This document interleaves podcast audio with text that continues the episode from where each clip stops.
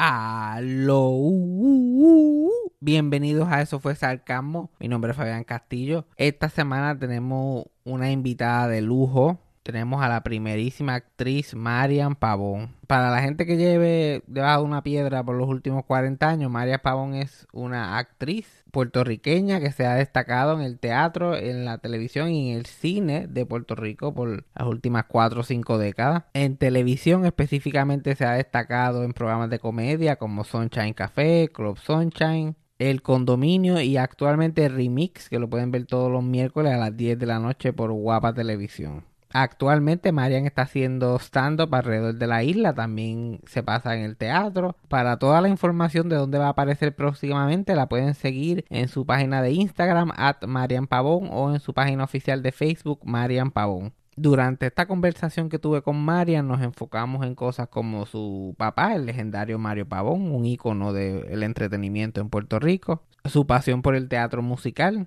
hablamos sobre las diferencias de ser un actor en Puerto Rico que en otros países y obviamente discutimos su trabajo en televisión, específicamente en el programa del condominio. Pero nada, vamos al episodio rápidamente. Play the thing. Eso fue sarcasmo. Fue lo único que había. Eso fue sarcasmo. Lo escucho todos los días. Eso fue sarcasmo. En el trabajo tú tranquilo. Eso fue sarcasmo. Con Fabián Castillo.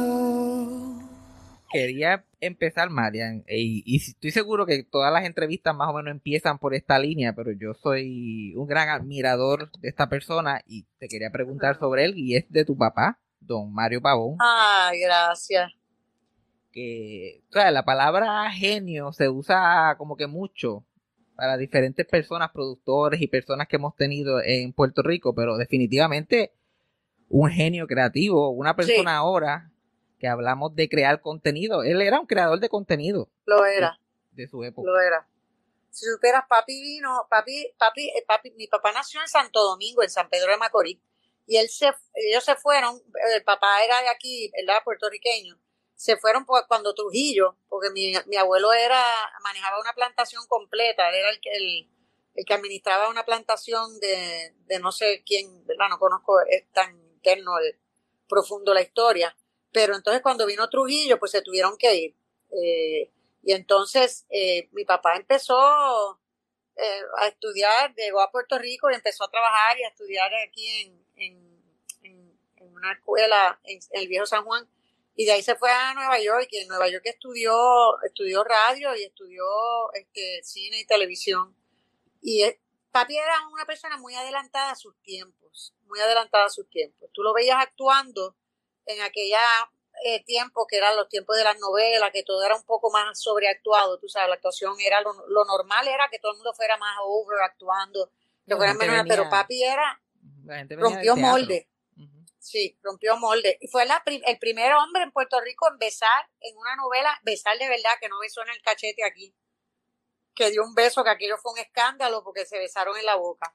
Porque siempre era el fake de que daban el beso y nunca y lo daban en, en- abajo cerca de la boca pero no en la boca. Ajá. o sea él es de los primeros que, que hizo ese beso real o sea que, que dio un beso en la boca con una actriz que aquello fue como un escándalo. Pero un actor bien natural y además tenía don para todo lo que tuviera que ver con las artes él pintaba eh, de repente cogió una clase de, de cerámica y salió haciendo vasijas y jarrones y tenía un, un don para todo lo que fuera, tú sabes. Y como director, un gran director. Yo trabajé con él, fue compa yo, mi papá siempre fue mi papá, fue un gran padre, pero además de eso fue compañero mío cuando ya yo fui más adulta. Y como compañero, un ser maravilloso. Siempre, siempre iba a, a verte bien. Si él estaba dirigiendo, yo sabía que me iba a ver bonita siempre, que nunca me iba a ver fea porque tenía un ojo para lo- la estética, como era pintor también sabía el encuadre visual de, de la cámara, tenía ojo para todo eso. Un hombre muy adelantado. en Puerto Rico está como esta costumbre del director técnico y también el director Ajá. artístico. Él podía como que hacer las dos cosas. Él hacía las dos cosas. Al ser actor también, pues tenía el conocimiento como actor, era muy bueno dirigiendo actores. Bueno, yo recuerdo que yo hice una novela que se llamaba Escándalo, que yo hacía de pareja de Walter Rodríguez. Esa novela fue con Charity y con, y con Iris. Y entonces yo hacía pareja de Walter Rodríguez. Era, un, era esta mujer casada con este hombre alcohólico. Y teníamos una escena bien linda. La primera escena de, que salíamos en la novela, una escena bien bonita. Yo recuerdo que él tuvo que ir a dirigir unos exteriores que había, que era que, que un helicóptero montado, y mandó a otro director a que dirigiera esa escena, que era en el estudio. Entonces la grabamos, todo el mundo nos aplaudió cuando hicimos la escena porque quedó preciosa, qué sé yo. Cuando llego a casa, mi papá, mañana a las ocho y media de la mañana, la primera escena que vamos a hacer es esta. Yo, pero papá, ¿qué pasó? Que todo, que todo el mundo aplaudió, que no, es que no es lo que yo quería. Es que te falta esto, te falta esto, a vuelta le falta esto, el, el tiro de cámara no es este, eh, y, y es la primera escena y tú tienes que brillar, porque yo no quiero que la gente piense en que yo te di trabajo porque eres mi hija, porque esa era la preocupación mayor. Al otro día a las ocho y media de la mañana estábamos allí para grabar la escena. Y si tú ves la diferencia de las dos escenas, una buena escena, porque la primera que hicimos estuvo bien, pero cuando tú ves lo que él hizo con esa escena y las instrucciones que nos dio, es, se, nos robamos el show al otro día en la prensa, lo único que hablaban era de esa escena en vez de. Charity y de Iris. Y esto, eh, y estas novelas que se hacían, like el, el schedule de producción era a las millas, que la gente no estaba millas. buscando a regrabar cosas. Pero, pero él dijo, yo no voy a permitir que tú salgas en tu primera escena en esta novela, no tiene que brillar. Y esto no va, va a estar bien, pero no va a brillar. Y tú vas a brillar. Y lo, y lo hizo y lo logró. Una cosa impresionante. Tiene, mi papá era un hombre extremadamente talentoso. Extremadamente talentoso. Yo escuché, no sé si es cierto, que él, creo que era el show de las 12, uno de los shows que él dirigía, Ajá. y que él dirigía el show en vivo, ponchaba y salía directamente de allí a grabar la novela. Y él era Así el galán. mismo era, así era. Era galán en, la- en aquel momento que él dejó de hacer novelas porque entonces se dedicó a la dirección, pero lo llamaron para hacer una novela que, que, que fue un palo, que ya él estaba entrado en años y era el galán de la novela. Soltaba el, el- mediodía y se iba a grabar la novela. Y todo en vivo, porque tú sabes que to- todo era en vivo también. Y eres el protagonista que tienes el libreto, esto Sí. tú, básicamente. Pero era un hombre muy estudioso, papi. Por ejemplo, si tú, tú llegabas a, a grabar algo que él estuviera dirigiendo, tú veías el libreto de él, estaba todo marcado dónde iba la cámara, dónde va esto, dónde va la toma. Nosotros hicimos varios especiales para el Canal 6. Hay uno que, bueno, que los están dando. Cauce sin Río, se hizo Yuyo, que todavía los dan. Que eso se hizo con a tres cámaras, pero no eran cámaras, o sea, eran cámaras pesadas, de las cámaras grandes de televisión, porque no, no era cine. Y tú lo veías y parecía cine. Pero él mismo hacía el scouting, él mismo se metía, él se metió en el yunque para el opening de Yuyo. Es como una charca que está lleno de flores y de... Eso fue que él se metió allí y compró unas pla- flores plásticas y las espetó en la, porque tenía un, te digo, el, ojo visual para la estética es una cosa fuera de, fuera de serio, fuera de serio. Director, actor, art director, scout. Todo, él hacía todo, él hacía todo. Entonces me decía, no te puedes poner lipstick rojo. Y yo, pero ¿por qué? Que a mí me gusta el lipstick rojo. No, para televisión no te lo pongas. No te lo pongas porque el lipstick rojo te hace que se te pronuncie la nariz y tu nariz es grande. Tú tienes que ponerte colores suaves. Ya después de vieja, a mí no me importa llegar y me pongo el lipstick rojo. Pero en aquel momento tú veías que yo siempre cuidaba el lipstick. No, no me puedes poner rojo.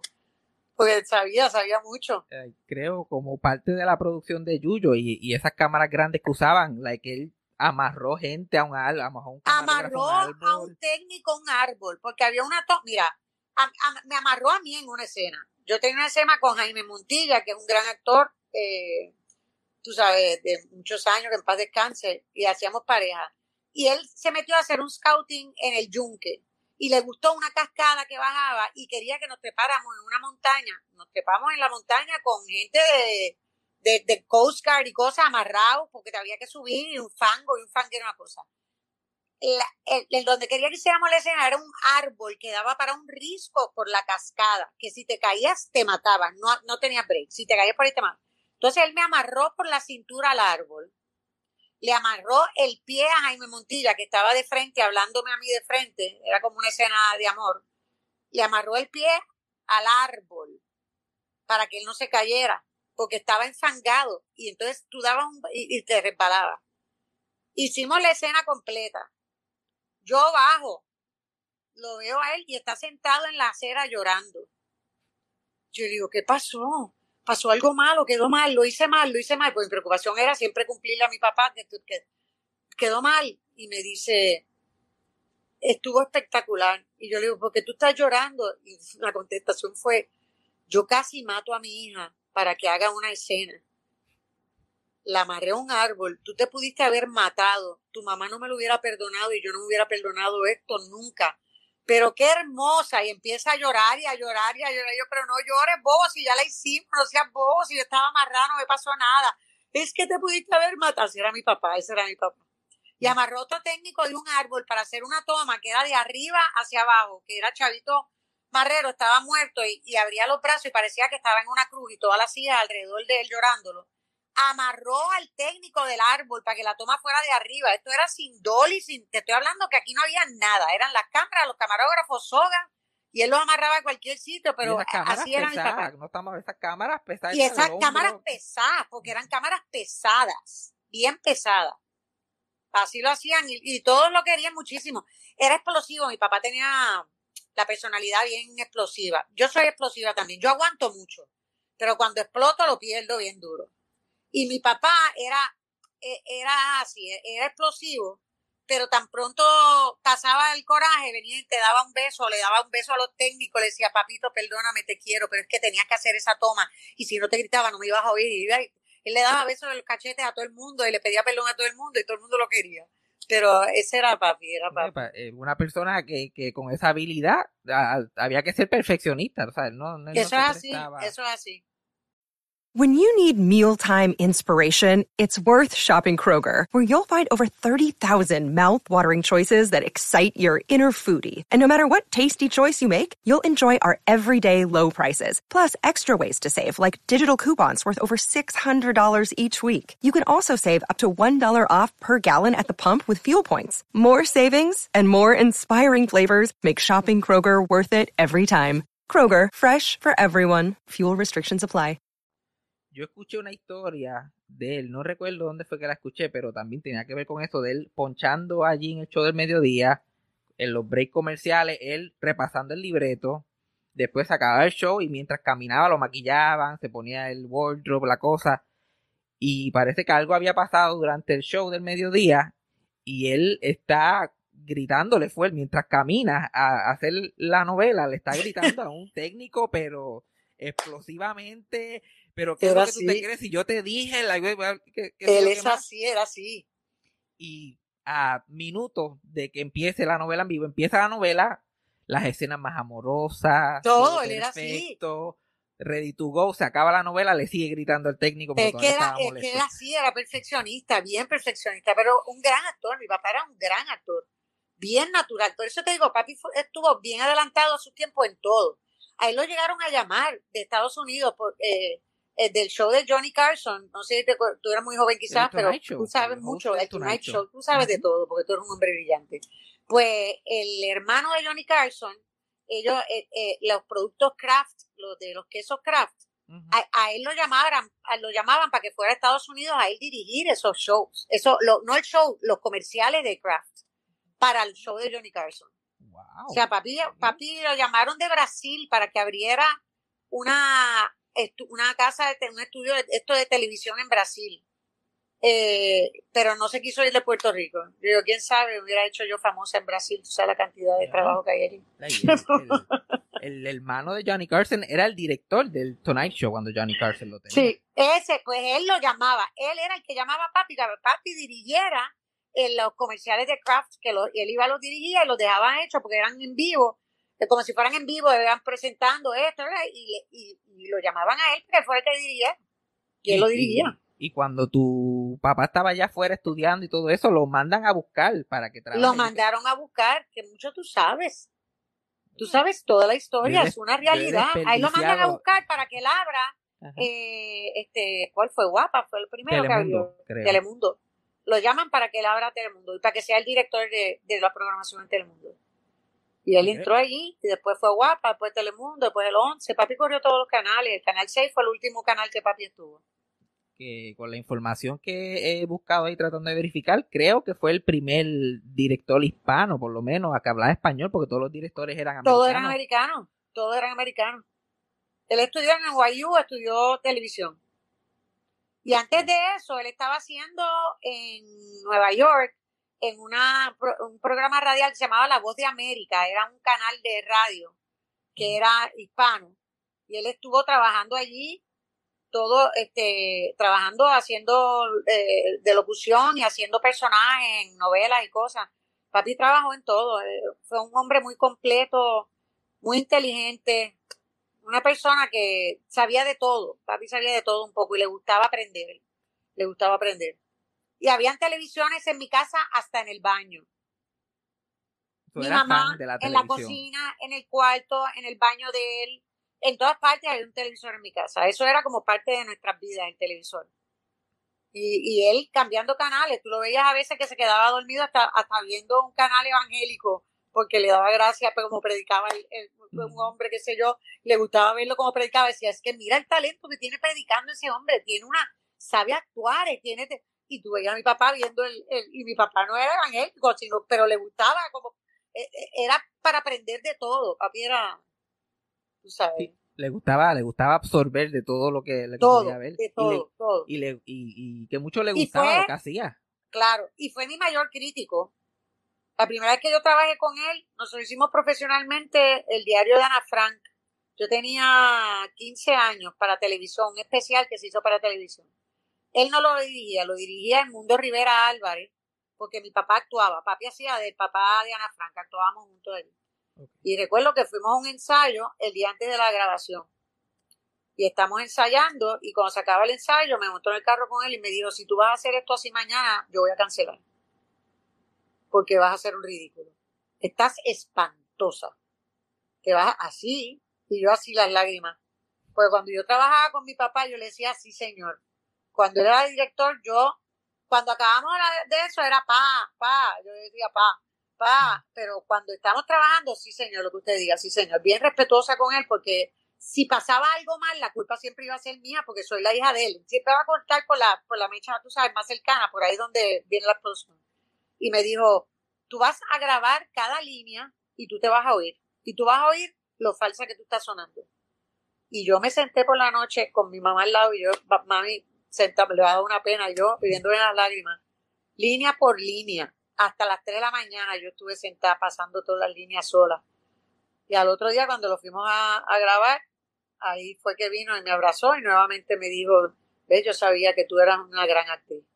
Y me abrazó y me besó y me dijo, a ti a veces hay que amaquearte para que entres en razón. Pero tú eres una gran actriz y yo, pues que mi papá me dijera eso, para mí era el elogio más grande del mundo porque me lo está diciendo alguien que no, es solo me lo dice porque es mi padre, es alguien que sabe. Y yo sé que si estoy mal me va a criticar. O sea que cuando mi papá me elogiaba, pues para mí eso era Y de, Algo especial. de cierta forma te preparó para lo rudo que puede ser. No, la gente en definitivamente, esta definitivamente. Y él, él me lo dijo, cuando yo me, me estaba graduando de high school, ya yo había hecho dos producciones profesionales aquí, yo había hecho ya Jesus Christ Superstar, que hacía de María Magdalena, que estaba con Alberto Carrión, estaba un montón de actores, Pantoja, estaba eh, Come, un montón de gente. Y yo estaba en cuarto año de high school, en tercer año, en cuarto año. Y había hecho Godspell, que se llamó Reflexiones profesionalmente también, porque me habían ido a ver a, yo hice Godspell en inglés en, en el Perpetuo, y entonces me, me fue a ver un, un director profesional, porque dirigía a José Gilberto Molinari, el papá de, de Alfonsina, el ex esposo de Johanna, que era un director profesional, era el que dirigía. Y entonces le dijo a, un pro, a Fernández, que era un productor muy grande en ese momento, quiero que vayas a ver a esta muchacha. Y me fue a ver, y entonces me contrató y me empezaron a llamar para hacer jingles. Yo hice, empecé a hacer mucho eh, voiceover cantando, jingles cantados para radio. Y me empecé a meter un billete. Yo estaba en cuarto año, vivía con mi papá. Me estaba ganando en aquel momento fácil, dos mil pesos mensuales, que eso era, muchacho, una que hoy en día son buenos, pero en aquel momento eso era una fortuna. Y yo estaba viendo con mi papá, lo único que hacía era comprar ropa, zapatos, cambiar. Y entonces mi papá me dice, pues, ¿qué tú hacer cuando me gradué? Yo le dije, pues que, pues, pues, que no tengo que hacer nada, si ya yo estoy trabajando. Y me dijo, no, no. Dijo, si tú, y esto nunca se me va a olvidar, y esto yo se lo dije a Ivana también. Yo le dije, si tú, él me dijo, si tú quieres ser una estrella fugaz, de esas que suben, pero se bajan, se caen rápido, no te vayas a estudiar. Pero si tú quieres ser una estrella y quieres mantenerte ahí, tú tienes que tener una base y tienes que tener estudios. Si no, no lo vas a lograr. Y me, y me fui a estudiar. Y ahí fue que yo me fui para Nueva York, a la American Academy. Pero era, y cuando le dije que me quería dedicar a esto, me dijo, es duro. Tú has visto, pues en mi casa en momento nosotros fuimos niños ricos y en momento no teníamos un centavo. Tú sabes, nosotros llegamos a, a viajar, a hacer viajes de mes y medio por toda Europa y en momento de repente, ok, tenemos que aguantarnos, no hay chavo ahora, porque no hay trabajo en este momento, no hay. O sea, esta no es una carrera fácil. Sol, Sol, hubo momentos que él no, él no estaba en ningún canal de televisión. Hubo momentos en que él tuvo hasta un circo. Él fue dueño de un circo. Hubo momentos en que él se enfonó con este productor porque hizo tal cosa y decidió irse y se fue. Y en el interín, en lo que entraba en otro canal, de repente aparece y se asoció con Camilo Delgado y vieron un circo que estaba a la venta y compraron el circo. Y fueron dueños de un circo que corrió por la isla. De repente entonces después entraron a producir ellos en el canal 11. O sea, mi papá hizo de todo. Mi papá, te digo, y todo lo hacía bien. Es una cosa impresionante. Impresionante. Y Yo eso- tengo pinturas de papi por la casa porque es un gran pintor. Una cosa que tú lo ves y tú dices, "Y nunca cogió clase de pintura. Por eso yo digo que él era como que el creador de contenido original, porque ahora vivimos un mundo que todo el mundo hace sus propias cosas técnicas y sus cosas, like él ahora mismo estuviera haciéndolo todo, comprando Él cosas, estaría haciendo todo. Definitivamente. experimentando. Definitivamente. Like, algo que ahora cuando estaba tratando- leyendo sobre él, eh, antes de hablar contigo, eh, eh, leí algo que no sabía, y es que pues él estuvo enfermo unos años antes de fallecer, Sí. pero continuó básicamente trabajando, like el último día de su vida editó el tributo que le hicieron, estaba editando el tributo que le habían hecho. Eso es así, eso es así con Luisito y lo había llamado, él fue por muchos años, él, él- él fue el director de Hernández Colón. Eh, cuando Hernández Colón tuvo su campaña y fue gobernador, papi era el que dirigía todo lo de Hernández Colón. Hernández Colón, si no papi no estaba, él no. Si le traían otro director, no, tiene que ser Mario Pagón. Y entonces, después vino la campaña de Sila, de cuando la- de alcaldesa, y papi le corrió, fue, fue el director de Sila también. En aquel momento, cuando papi se enferma, Sila estaba, se iba a, a postular para, bueno, estaba para lo de gobernadora, que estaba empezando, y ella lo, él estuvo enfermo porque el, el problema con mi papá es que el corazón lo tenía muy grande. Entonces, no le bombeaba lo suficiente, se le llenaban los pulmones de agua. Entonces tenía que ir al hospital. Ayer, cuando una fue, al hospital, agarró un virus que le dio una cosa, que después encontraron el virus y lo pudieron curar. Pero estuvo yendo, una no fue al hospital después que él- cuando tuvo el problema del corazón. eh, y eso pues le quitó algo de trabajo. Pero en el momento en que él murió, Sila lo acababa de llamar porque quería que dirigiera la campaña. Luisito Vigoró lo había llamado para que dirigiera no sé qué cosa y estaba editando el homenaje. Él se quedó dormido. Él murió en una, en, un- en una butaca con el televisor prendido, viendo, no recuerdo qué programa, en mute y escuchando por radio Ojeda. Y ahí se fue. Se fue dormido porque quien descubrió a, mi papá cuando muere en casa es Ivana, que tenía tres años. Que había, estaba, yo estaba trabajando, estaba ensayando en Bellas Artes.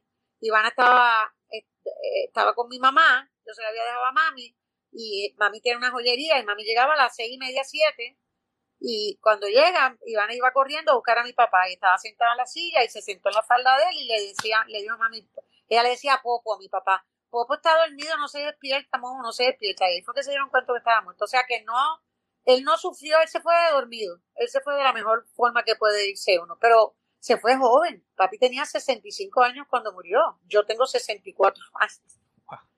¿Entiendes? Papi murió joven. Uno se pone a pensar en aquel momento, cuando él muere, yo tengo 30, yo digo, diablo, una persona mayor, pero no, hoy en día un hombre de 65 años, un hombre joven. Y todavía, sabrá Dios, todo lo que tenía para dar, todavía estaba Todo lo que tenía para dar, eso es televisión, buscando cosas. Eso es así, eso es así. Y al- ¿alguna vez te ha dado a ti y, y a, o a tu familia como que hacerle alguna documental sobre él o sus archivos? Pues tú sabes a que nosotros ahora estamos grabando, yo tengo ahora a mis sobrinos, que, que ellos hicieron lo de la película Casi Casi, que ellos son es cineastas, ellos están produciendo.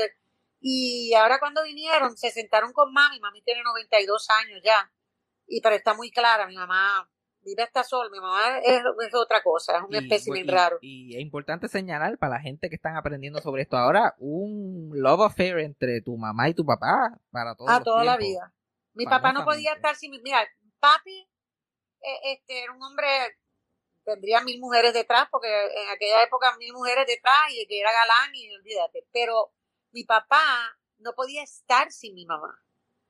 Cuando mi papá iba a Estados Unidos a hacer esos comerciales que yo te digo que lo llamaban a hacer, en un- un- una temporada yo estaba estudiando en el American y él fue, se estaba quedando en el Hotel Plaza, le pagaban el Hotel Plaza, le pagaban todo para que estuviera el fin de semana. Él grabó el comercial en un día y toda la noche estuvo llorando y yo, pero que papi, pero estoy aquí contigo, ¿qué te pasa? Es que extraño demasiado a tu mamá. No puedo estar sin tu mamá, no puedo, extraño demasiado a tu mamá. Wow. Entonces, eh, Sí. tus sobrinos estaban hablando con ella.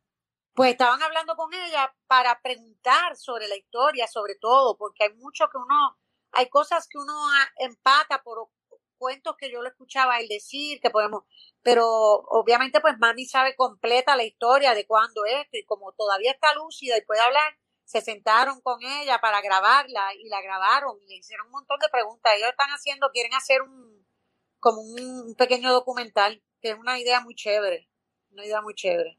Sí, ¿no? Eh, Definitivamente él es una persona que debe ser, cada 10 años debe ser reintroducido a la, a la- al mainstream puertorriqueño. Sí. La gente debe saber quién era esta persona. Hay mucha gente que no sabe, hay mucha, hay mucho, mucha gente joven que no es como tú. Tú eres un estudioso de todo, tú eres, tú eres otra cosa, tú no eres un ejemplo normal de, de la juventud hoy en día. La juventud hoy en día a veces no les importa quienes estuvieron antes que ellos, que deberían, porque o sea, tienen mucho que aprender y hay muchas cosas que aprender. Yo no digo que la generación antes es mejor o que la mía fue mejor o que la de ahora es mejor. Yo pienso que todos tienen sus cualidades y todo se va desarrollando y todo va cambiando. El tipo de actuación va cambiando, uno tiene que ir entrando a, la- a las cosas, eh, las redes sociales. Para mí me cuesta mucho trabajo, pero tengo que he estado empezando a poner cosas y me están, o sea, están creciendo los followers. Porque es lo que es, uno tiene que crecer con lo que va pasando, tú sabes, no te puedes quedar estancado porque no vas a progresar. Y, y hay que uno, uno darle y seguir. Y, y eso, él, él, él tenía esa habilidad de como que ir adelantándose a todo. a- tú sabes. Hay que, hay que, hay que siempre estar evolucionando, siempre estar cambiando, pero no Sí. olvidar los pilares. Pero no olvidar quién empezó y cómo empezó y qué empezó, porque aquí en este país hubo grandes talentos, grandes actores, grandes, pero actores espectaculares, que la, que la juventud a veces no saben de quién uno está hablando.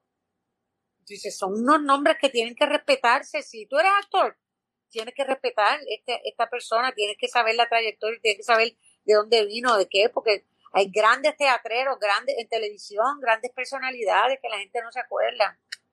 Sí, Con mucho también, talento. también el, el problema es que no se documenta, no se presenta, como que No. es tan difícil conseguir información. Yo le he dedicado una vida a estar ahí, like, buscando cosas, Claro. cualquier pedacito aquí y allá.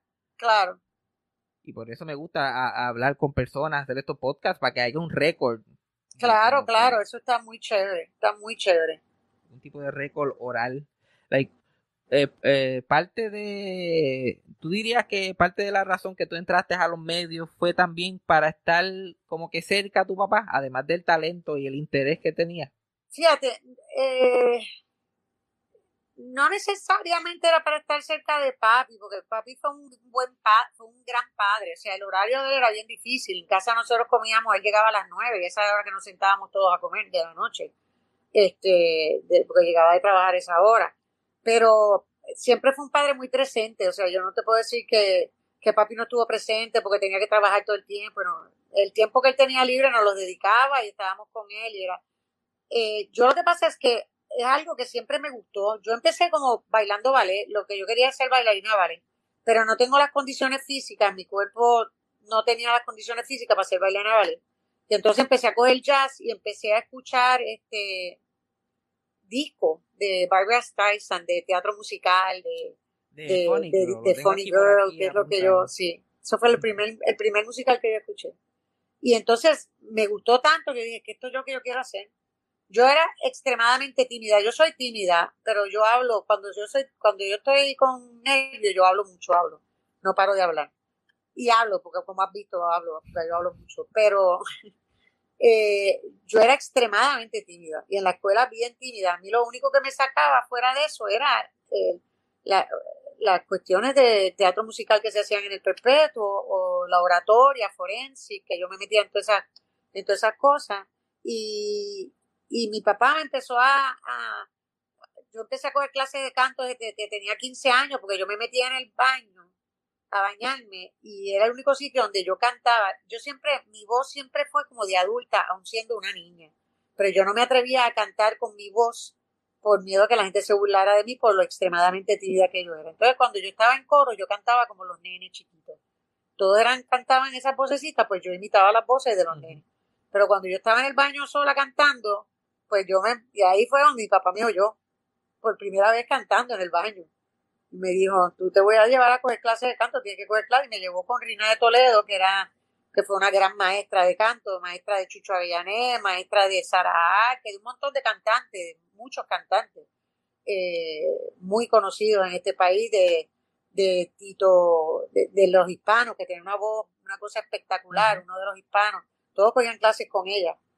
Eh, y, y empecé a coger clases con ella y por ahí fue que me empujó, papi me empujó, pero eh, yo era extremadamente tímida. Y, y lo que pasa es que por ahí era donde yo más cómodo me sentía.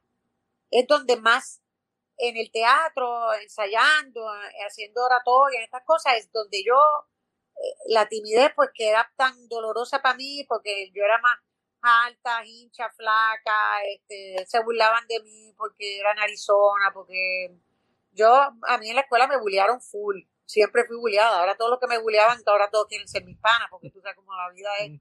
Yo digo que la venganza es dulce cuando uno llega y uno no la busca. Yo, yo me identifico porque yo me gusta decir que yo solamente tengo personalidad cuando hay un micrófono al frente. Fuera de eso, Por eso, por- tú eres, tú, por eso, pero es que yo tengo algo de ti, o sea, yo pienso que hay muchos actores que tenemos, que tenemos esa, esa cuestión, hay gente que es ex- extremadamente extrovertida, pues eso no, eh, dentro del medio, por ejemplo, Raymond Arrieta llega a un sitio y Raymond llega saludando a todo el mundo, Raymond tiene un ángel que es una cosa impresionante, y yo digo, este desgraciado, como no, yo llego a un sitio y yo no conozco a nadie, yo me voy a pegar a una pared y yo me voy a sonreír, y el que se me acerque y me hable, yo le voy a hablar, pero yo no voy a ir a donde nadie a hablar, yo no, yo no, yo soy, no sé, no sé hacerlo, me cuesta mucho trabajo, me cuesta.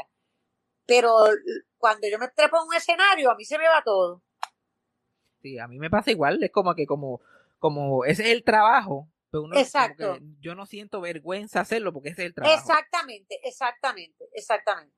Y ahí uno puede mandarse puede y hacer lo que uno le dé la gana, Ujú. desdoblarse, ser quien uno no es en la vida real y eres feliz. Es verdad.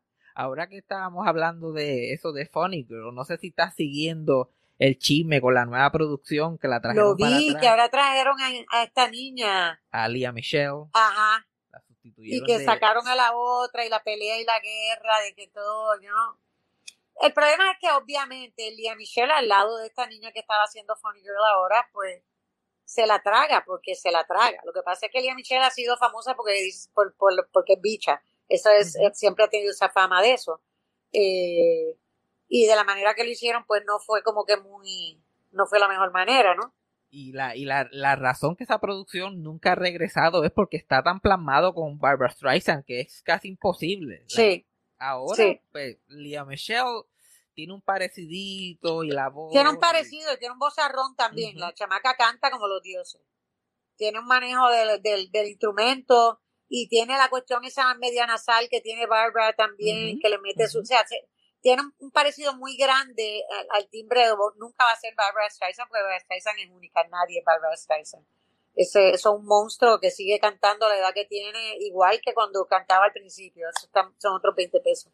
Sí, ahí- Pero. ahí- ahí que uno pero se da cuenta que los actores pueden dejar una marca tan grande en un papel Eso es así. 50 años, 60 años después, tan, necesitamos a una Barbara Streisand type. Exactamente, eso es lo que van, exacto. Para que esto funcione necesitan una Barbara Streisand, si no, no va a funcionar. Y eso es lo que hicieron. Buscaron un facsímil razonable. No es Barbara Streisand, pero es lo más cercano. ¿ah? Lo más cercano que vamos a conseguir en esa edad, porque ya Barbara Streisand Exactamente, no tiene la edad para hacer ese papel. exactamente. No, hay que... La vaina de la edad es que hay tantos papeles maravillosos que uno quisiera hacer. Yo, hay tantos musicales que me hubiera gustado hacer que ya no puedo hacer. Uno de mis sueños era Sweet Charity, hacer Sweet Charity. Ese musical para mí es uno de mis sueños. Pero ya no puedo, estoy muy vieja, una mujer que se va a casar, tiene treinta y pico de años. no hay manera que yo haga Sweet Charity. Tampoco tengo las condiciones de baile para bailar lo que requiere la pieza en estos momentos de mi vida. Así es que uno, uno sabe retirarse con gracia de ciertas cosas, ¿ves? Ahora mismo cuando hice On Your Feet, que estoy bailando, está chévere y, y funcionó muy chévere, pero no son bailes complicados, son unos bailes más sencillos, otro tipo de cosas. Que con todo eso salía con la espalda esbaratada y con dolor en todos lados porque estaba fuera de shape, hace tiempo que no entreno. Pero este es una pasión mía. Para mí ahora mismo el regresar en On Your Feet fue que me sí. y, y hacer la audición y que me dieran el papel fue otra El teatro musical es una de las cosas más difíciles. Lo es. Lo es. hacerle Aquí el problema es que hay mucha gente que no entiende que el teatro musical no es que tú cantes bonito. El teatro musical en- en- envuelve las tres disciplinas. Hay veces que el personaje es central, hay veces que no tiene que ser tan bailarina el personaje, ¿verdad? Que puede ser más cantante y actriz, pero en teatro musical los números musicales cuentan la historia. Entonces, a veces la gente tiene una manía de que si tú vas a hacer un personaje, cuando vas a cantar, si estás haciendo una vieja, cuando vas a cantar, tienes que cantar bonito y ya no eres una vieja hablando. Eres esta persona que canta bonito y se fue el personaje para buen sitio y no funciona. Y el personaje tiene que estar siempre ahí. En teatro musical, la- las canciones son para mover la historia. Exacto, eso es lo que es. No es para entretenimiento, para que la gente se siente a ver, ay, qué lindo canta. Es mover la historia. Mira, a mí, esto nunca se me va a olvidar. Mi ex compañero, eh, que es músico, es jazzista, eh, un gran músico eh, de jazz que estuvo con Ricky Martin un montón de tiempo. Eh, él estuvo en Londres con Ricky haciendo una gira y entonces a Ricky lo invitan a hacer unos números en el programa de televisión más grande en Londres, no recuerdo cuál era. Y entonces él me dice, óyeme, y fue a cantar una canción de Los Miserables, como él hizo Los Miserables, y estaba con esta muchacha que todo el mundo decía que cantaba maravilloso, qué cosa, pero Marian, al final de esa canción, esa niña estaba ahogándose y se le fue la voz y yo le digo, Zángano, esa es la escena donde se está muriendo. Se está ahogando, se tiene que ahogar, no puede cantar bonito porque se está muriendo en escena. Me dice, diablo, lo que no es entender lo que es el teatro musical, tú sabes, pues la gente que no conoce no entiende. Dice, "Ay, esta niña se está ahogando, no tiene voz ahí. Y, de ahí fue que mi ex compañero empezó a aprender sobre teatro musical también, y se hizo un fan de teatro musical, pero para que tú veas el comentario, hay gente que no entiende, que no, que no yo sabe. Creo, yo creo que por eso hay mucha gente que le tiene como repelillo a los musicales, porque piensan Sí. que la película está pasando y de momento que dame el micrófono, ahora fue, y empiezan Por a eso, pero es que porque no es eso. Y entonces también no es lo mismo buscar un cantante de música popular para que haga un musical a buscar un actor entrenado que cante y baile. No es lo mismo. Porque un cantante de música popular tiene un vozarrón y puede cantarte una canción espectacularmente, pero no, pero no es actor. Y no le vas a impartir, le va a impartir un feeling a la canción de canción, pero no le va a impartir un feeling de actuación de lo que está pasando, de lo que es el personaje, de los. Mira, este mismo personaje que yo hice ahora de Gloria Estefan, es un personaje que mucha gente lo fue a ver y me decían, es que yo, ese personaje como que yo no le di importancia y ahora yo te veo y tiene tantos colores, pasa por tantas, digo, porque es un personaje que tiene muchos matices. Si lo coges como tiene dos canciones bonitas, un showstopper y una canción linda y es la mamá y, y ya, pero tienes que buscarle por qué sale el personaje, de dónde sale, una mujer que en su momento era, fue famosa, en, en- eh, cantante en Cuba, que se le iban a llevar para Estados Unidos a cantar, que no pudo por la familia, que en cierta manera le tiene celos a la hija, pero ama a su hija, pero tiene este coraje que no quiere que su hija abandone la familia porque ella no le permitieron abandonar la familia. Entonces, son todos esos colores que tiene ese personaje. Eh, el número que ella canta de mi tierra es un número que empieza a cantar en un nightclub como si fuera el Tropicana, un show, y de repente le vienen a decir que se tiene que ir porque, porque se va, porque está, empezó la revolución. Y el marido trabaja para Batista y se tienen que ir y tiene que irse sola y él se va después. La mitad de la canción no la puedes cantar con el mismo feeling que cantas toda la primera parte donde tú estás haciendo un show. Porque el resto de la mitad de la canción tú tienes que cantar con un dolor de que te tienes que ir y vas a abandonar a tu marido y tienes que irte, tienes que abandonar tu patria y empezar a vivir en un sitio que tú no sabes. Y ese resto de la canción tiene que ir con ese feeling. Entonces hay gente que me decía, pero es que yo lo vi, yo no lo sentí. Yo digo, pero es que está ahí, está ahí puesto, es eso. Ah, Es buscarle y estudiar la parte actoral dentro de lo que es la canción, porque no es cantar por cantar.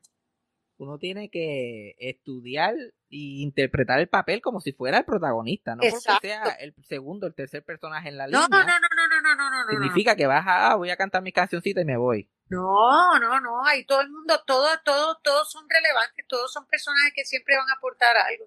Y es una realidad que dicen, no hay papeles pequeños. Yo hice una vez un personaje en una obra que se llamaba Besos en la Frente, era una sirvienta. Yo tenía tres líneas, tres. El personaje estaba todo el tiempo. Era la mano derecha de la, de, las, de la dueña de la casa que se está muriendo. Era Norma Candal quien lo hacía, que fue una- un espectáculo, Wow. un personaje espectacular. El Nestito, Norma Candal, Sara Arque, no me recuerdo qué otro actor estaba, estaba yo haciendo. Y, y yo recuerdo la gente gritándome bravo, porque era un personaje que no hablaba, pero tenía tantos detalles. Yo le busqué un caminar, yo le busqué una manera de tratar, y las tres líneas que dijo, la voz y la entonación y lo que yo le di, yo dije, es que tiene que brillar, es un personaje hermoso. Y la gente piensa que casi es un extra, y no es un extra, era uno de los personajes principales. Y lo que decía era tres líneas. Estaba todo el tiempo, pero así callada. Pero eso no hay, la gente que dicen, no, que no hay papeles pequeños, no hay. De un papel que puede considerar, una persona puede considerarlo pequeño, para mí fue un gran papel y es uno de los mejores, una de las mejores interpretaciones que yo he hecho. Todo, todo lo que uno ve en pantalla, todo lo que uno ve en tarima es en servicio a la historia. Eso es así, Es en servicio a la historia. eso es así. Pero regresando a tu historia, me estabas diciendo que estudiaste eh, eh, en la escuela, empezaste a hacer teatro musical, lo hiciste profesional también un tiempo. Sí, Tu, pap- tu papá te dice que estudies, te vas a estudiar a Nueva York. sí, yo fui un año a Boston, a Emerson College. Lo que pasa es que yo estaba tan clara de lo que yo quería y cuando en el primer año te empiezan a poner ciencias, matemáticas y cosas y yo dije, es que, es que no, es que no quiero nada de esto porque yo no, lo que quiero es, es trabajar en lo que me gusta. Entonces audicioné en el American, Aca- me fu- estuve un año en Emerson y después me fui a la American Academy of Dramatic Arts, audicioné y me cogieron. Y allí todo era, lo que enseñan es, es como si fuera una high school, es ¿verdad? Una universidad, pero es como si fuera high school porque eh, tú entrabas a las 8 de la, de la mañana, salías a las 2 y todo tiene que ver con teatro. Eh, historia de teatro, yo cogí hasta fencing teatral para poder espadear en escena, este, eh, este, para poder hab- hablar correctamente, canto, voz, eh, estudiaba este teatro contemporáneo, teatro de época, todo es, todo para mí fuera, fue muy enriquecedor. Y la, Bueno. la, la Marian de, de ese momento lo apreció en el momento, ya estaba, como que ya yo, he- ya yo he trabajado, ya yo estoy en la No, no, lo aprecié porque eh, yo estoy entrando allí, todavía hay mucha, por ser puertorriqueña, la gente había, ah, ¿cómo te digo? Eh, eh, mira, el, el vicepresidente de la escuela, o sea, nunca se me va a olvidar el nombre, Mr. Whitfield, me odiaba porque yo era puertorriqueña.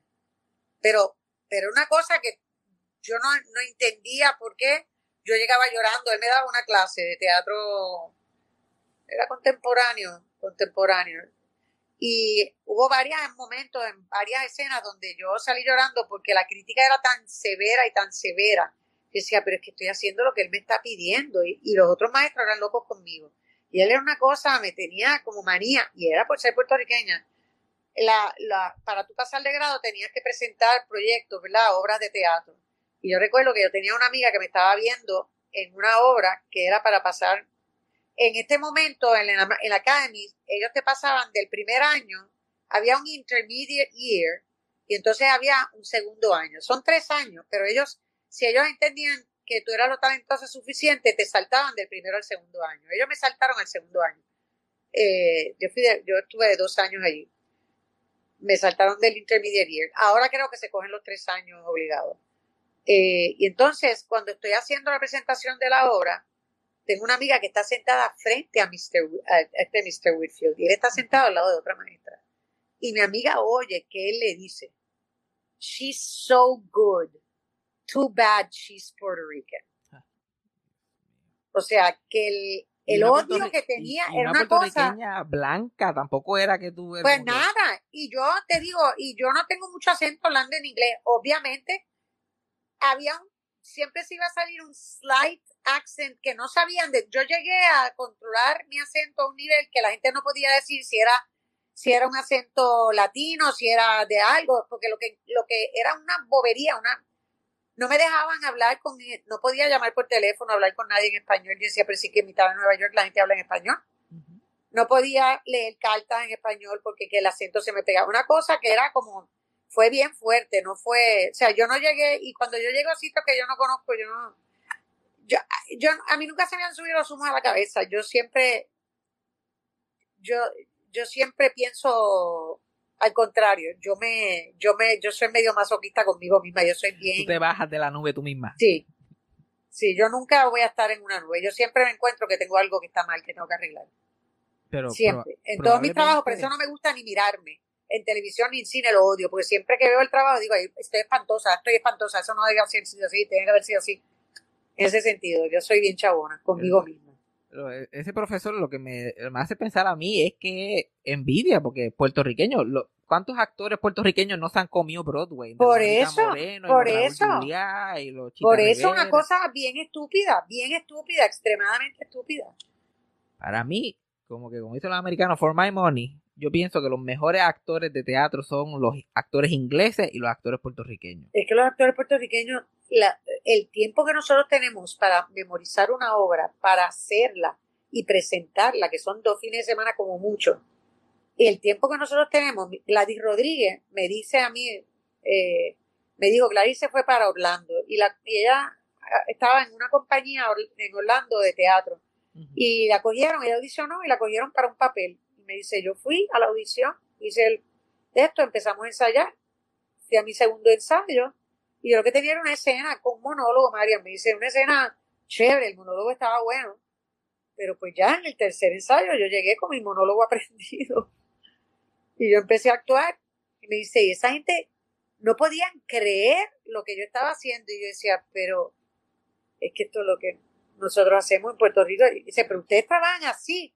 Y dice, pero si es que lo que tenemos son tres semanas para montar un show y la semana de ensayos generales, that's it. Y si, le, y si le llega a explicar lo que era aprenderse un libreto de los García y hacerlo, que se muere. Los libretos de televisión que uno los coge en el momento y los mira y es como que, dale, vamos, plap. Y lo hace. Que es Por otra eso. cosa, no yo- entienden. Mira, aquí vino Marc Anthony. Yo te voy a decir este ejemplo porque es bien gracioso. Marc. Anthony fue cuando estaba Raymond en Guapa, nosotros trabajábamos con Raymond. Y estaba, Marc Anthony vino a hacer un sketch. Tenía como seis líneas. Era un sketch que él era como el Godfather. Le mandaron el libreto con una semana de antelación para las seis líneas. Le cortaron cuatro, le tuvieron que dejar dos, no, no se las aprendió nunca. No se las pudo aprender, está acostumbrado a cine. El cine Marc Anthony cogen y le graban dos líneas, plan corte, vamos a editar ahora estas dos líneas. Y probablemente con un apuntado en la oreja, Probablemente. Probablemente, así Wow. es. Wow. Una cosa. Por eso yo siempre digo que René Moncloa puede ser Robert De Niro, Robert De Niro no puede ser René Moncloa. No, eso es así. Tienes toda la razón en lo que estás diciendo. Es una cosa. René es un actor de tres pares. René se puede tragar a medio mundo. A mí una vez un imbécil me dijo, este, ¿quién tú crees que es de los mejores actores que tú? Yo le dije, René Monclova. Y me dijo, pero es que él no ha hecho el crossover. Y yo le digo, porque no, era? porque no quiere hacer ningún crossover. Porque él no quiere irse a hacer un crossover, él quiere trabajar en su país. Porque tiene que hacer un crossover. No porque los grandes actores están. Yo le dije, pero ¿de qué tú hablas? Yo te puedo mencionar aquí, te puedo decir René Monclova, Junior Álvarez, te puedo decir Ernestito Concepción. Se tragan a medio mundo en Estados Unidos, no pueden. Un Miguel Ángel Suárez. en- Miguel Ángel en Suárez, que Miguel Ángel americano. llegó a, a-. Hollywood. Ujú. Tú sabes, estamos hablando de, de, de, de unos nombres de una gente que se tragan a medio mundo, que no, que si no hicieron el crossover no les dio la gana de hacer crossover, porque Eh. quieren trabajar en su país. La gente, la gente dirá que, que uno lo dice por decirlo, pero los actores de Hollywood, actores americanos de Hollywood no son muy buenos, la mayoría no son muy buenos, No, la edición los hace buenos. porque no estudian, son mucha gente son No. caras bonitas que van a Sí. Hollywood, empiezan a Sí. audicionar. Hay grandes actores, porque hay grandes actores, obviamente. Y hay una gente que tiene una técnica. Mira, ahora yo hice una película aquí se llamaba The Vessel, que estaba Martin Sheen, hacía el papel protagónico. Encantador. El tipo más down to earth del mundo. Nada de divismo. Él se sentaba con nosotros en el piso, en, en- en- en una acera a comer con nosotros eh, y empezaba a hacerme chistes. Ese tipo, el conocimiento que tiene de cine es tan grande. Porque el cine es todo en los ojos y todo tiene que ser pequeño, porque si no, esa pantalla, tú sabes cómo eso se agranda y la gente te ve, todo tiene que ser, es tan distinto al teatro. Y ese hombre, tú lo veías relajando. Yo, yo decía, en una escena que yo tenía con él, que yo me estaba muriendo, él venía a darme una bendición y decía, no me hagas reír porque me supone que me esté muriendo. Y me decía, pero cuéntame un cuento más de tu, de tu ex marido, porque yo me pasaba, con- y él se moría de la risa. Yo le hacía unas rutinas de stand-up. Y él, pero cuéntame otro, por favor. Y dice, no, vamos a grabar ahora. Y el tipo hacía así, un momento, y para él su pelo era lo más importante, porque tiene una cabellera blanca bien Ujú. bonita. Sacaba su peinilla, hacía así. Ok, llévense el espejo. Mira, santo, hacía así, ¡plac! Todo era en los ojos. Y así, así empezaban, ok, let's do it. Shoot, pa. Y tú mirabas a aquel hombre a los ojos y tú decías, ¿qué clase de desgracia? Este hombre ha estado riéndose conmigo, dándome cantazos, relajando, diciéndome esto, que si me y me daba, ah, que si era. Y de repente tú los ves estos ojos llenos de lágrimas y la cosa, y decía, este desgraciado, el poder que tiene de control, pero obviamente son los años de trabajo, es un conocimiento que tiene. Ya el otro día yo estaba hablando con quién fue, con Yaisa Figueroa, compañera que es una gran actriz. Yaisa me dice que, que fue a ver a Cristina en Who's Afraid of Virginia Woolf, que le- yo no la pude ver, que le tiene que haber quedado espectacular, porque Cristina es una de las mejores actrices de este país y ese personaje le cae como anillo al dedo. Me dijo, es que ver a Cristina y verte a ti trabajar es como, ella me dice, es como effortless, es como que, como que no, ustedes no pasan trabajo, es como que uno la ve y es como, yo le dije, pero Yaisa, ¿tú sabes cuántos años nosotros llevamos trabajando? O sea, yo llevo trabajando más de tu edad. Yo llevo trabajando profesionalmente, Cristina igual.